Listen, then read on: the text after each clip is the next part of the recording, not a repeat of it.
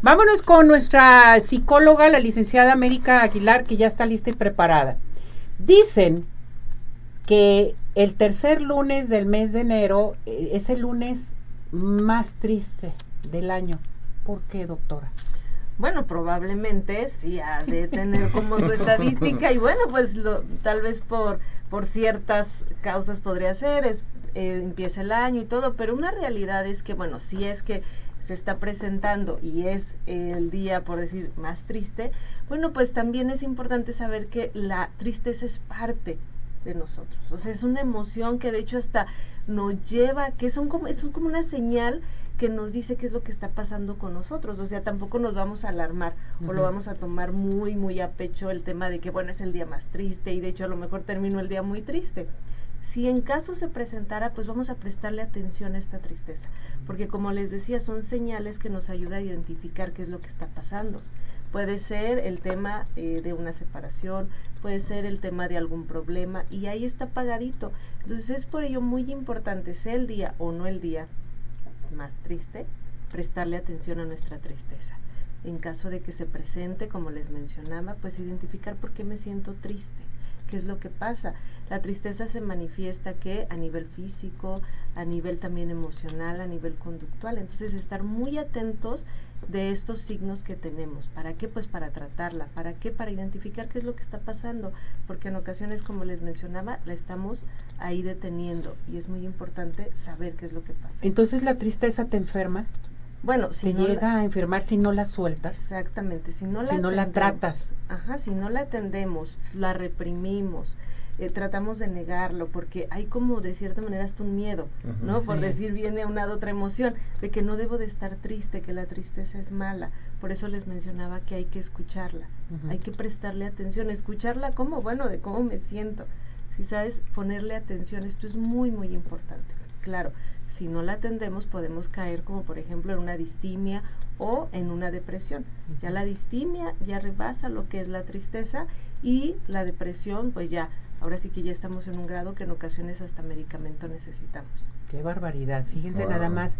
Y toda esta tristeza es como usted menciona, nos acordamos este lunes de tal fecha, me pasó algo o algún duelo que tienes también en un momento dado de alguna pérdida, ya sea de lo que fuera.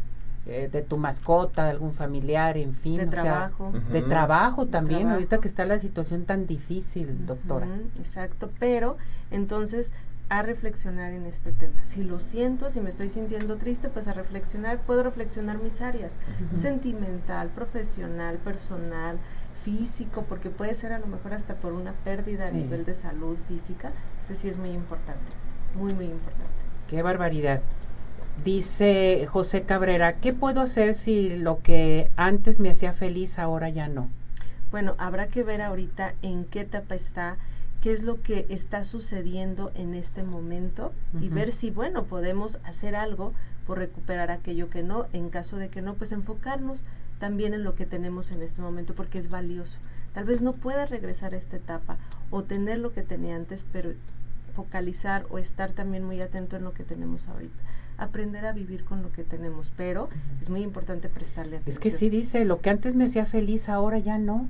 Bueno, si es muy recurrente o ya está muy presente, ya es importante que acuda con un especialista para evitar, bueno, caer hasta en una depresión. Para que, no estoy diciendo que la tenga, pero para que evalúe. Exacto. Eso es muy importante. Correcto. Lisette Mercado dice, ¿a dónde puedo acercarme si creo que tengo depresión? Bueno, puede ser con un psicólogo o eh, con un psiquiatra. Esto es muy importante. ¿Psicólogo o psiquiatra? Sí, sí, sí, porque si ya estamos hablando de una o dos semanas que está ya presentando... Eh, ¿Cuáles son los síntomas?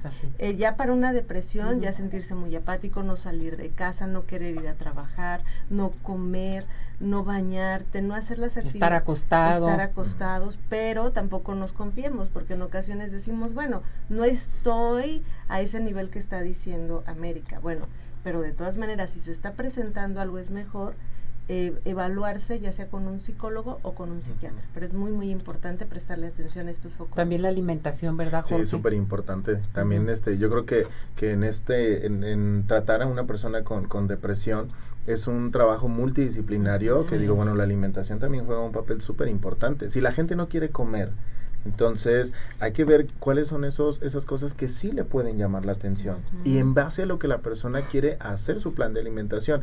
Y si nosotros como nutriólogos tenemos contacto con, con su psicólogo, con su psiquiatra, sería increíble, porque ahí lo, lo que buscamos todos los profesionales de la salud es como el bienestar de nuestros pacientes. Entonces sí, yo creo que es lo, lo, mejor, ¿no? Hacer como esa triada paciente, profesionales y, y psicólogo del acompañamiento, incluir también a la familia. Exacto, es muy, muy importante. Y esto que mencionas es, es cierto. En ocasiones no comen o en ocasiones quieren comer. De más. Exacto, sí, sí, sí. Y entonces ahí encuentran el, el refugio. ¿no? Ahorita de lo que, que lo, lo, que mencionabas de la tristeza, muchas veces la gente lo ve como algo súper malo, ¿no? Sí. Pero hay ocasiones, y lo hemos visto, que es una inspiración para obras maestras de música, de escultura, de pintura. Uh, sí. O sea, de verdad se plasma y está Picasso en su periodo azul. Entonces, digo, todo lo, lo, que, lo que se puede hacer también. O sea, podemos sacarle provecho en ese espacio de inspiración, pero no quedarnos ahí. No, que no te estanques. Eh, o sea, te dejes ayudar. ¿no? Que eso es bien importante. Prestarle atención, no reprimirla, Pero sí tampoco que nos llegue como ese miedo, como mencionaba, porque ya este es un, es un tema que te alarma, me siento triste, ¿qué está pasando? Y Ujú. entonces caes en otras emociones que va siendo un boomerang. Entonces sí es muy importante. Es que esto es bien interesante. Estamos viviendo unas etapas muy diferentes después de la pandemia tan fuerte que nos pasó a todos, porque no hay nadie que diga, a mí no me pasó nada. Todos, todos. Y todo esto que ha sucedido desde el año pasado, que viene, eh, eh, se viene una tormenta fuertísima, en fin. Este año yo creo que tenemos que estabilizarnos, poner bien los pies sobre la tierra y saber qué vamos a hacer, a dónde ir y tratarte, sobre todo si la Sí. gente tiene depresión, si tiene algún problema, hay que hacerlo. Hay ayuda en todas partes. Que escuchen el programa de Arriba Corazón. Exactamente, exactamente, así es. Esto es bien importante. ¿Dónde la podemos localizar, doctora? Al número 3316 24 55 30.